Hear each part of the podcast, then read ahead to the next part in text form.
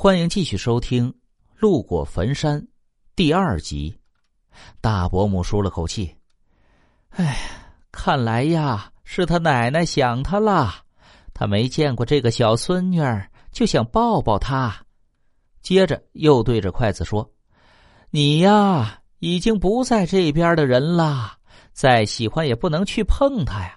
你看看他病成什么样子了，快让他好起来吧。”看把大家给急的，又对我妈说：“来，把孩子抱过来，对着筷子拜一拜。”我妈赶紧照做。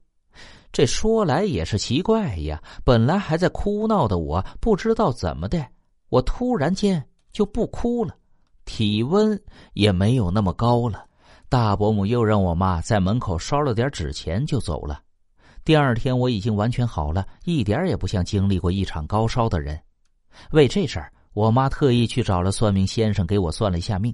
算命先生说我天生八字轻，容易被脏东西缠上，而且八字轻的人容易失魂。我不知道算命先生的话是不是真的，也不懂八字这种东西是否真的存在。但是我这个人的确是很容易被惊吓的。一点小小的事儿都能吓我一跳，心慌半天。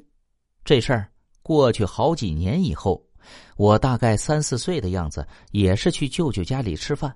一大早，我妈就带着我和姐姐往那儿赶。路过那座山的时候，我妈还担心的看了我一下，心想这现在是大白天的，应该没事的，就早早的赶到了舅舅家。到了那儿，我妈就加入了下厨的行列。把我扔给了姐姐，让我们小孩子到一边玩去。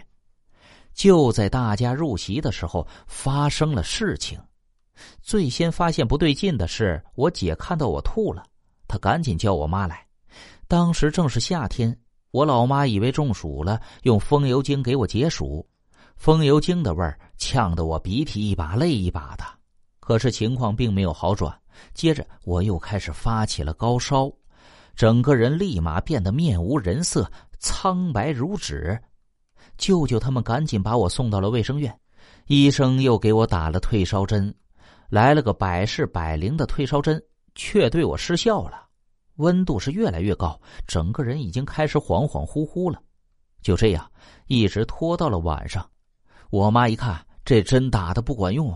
实在是拖不得了，就抱着我，拉着我姐赶紧回来，又叫来了大伯母。不用说呀，还是我奶奶，这把我妈给气的呀，她又骂不得，还得烧些纸钱给供着。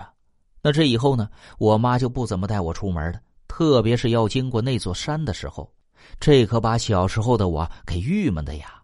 也许正是应了算命先生的一句话：“我的八字特别轻。”人善被人欺，马善被人骑。结果没想到这个八字轻还会被鬼欺。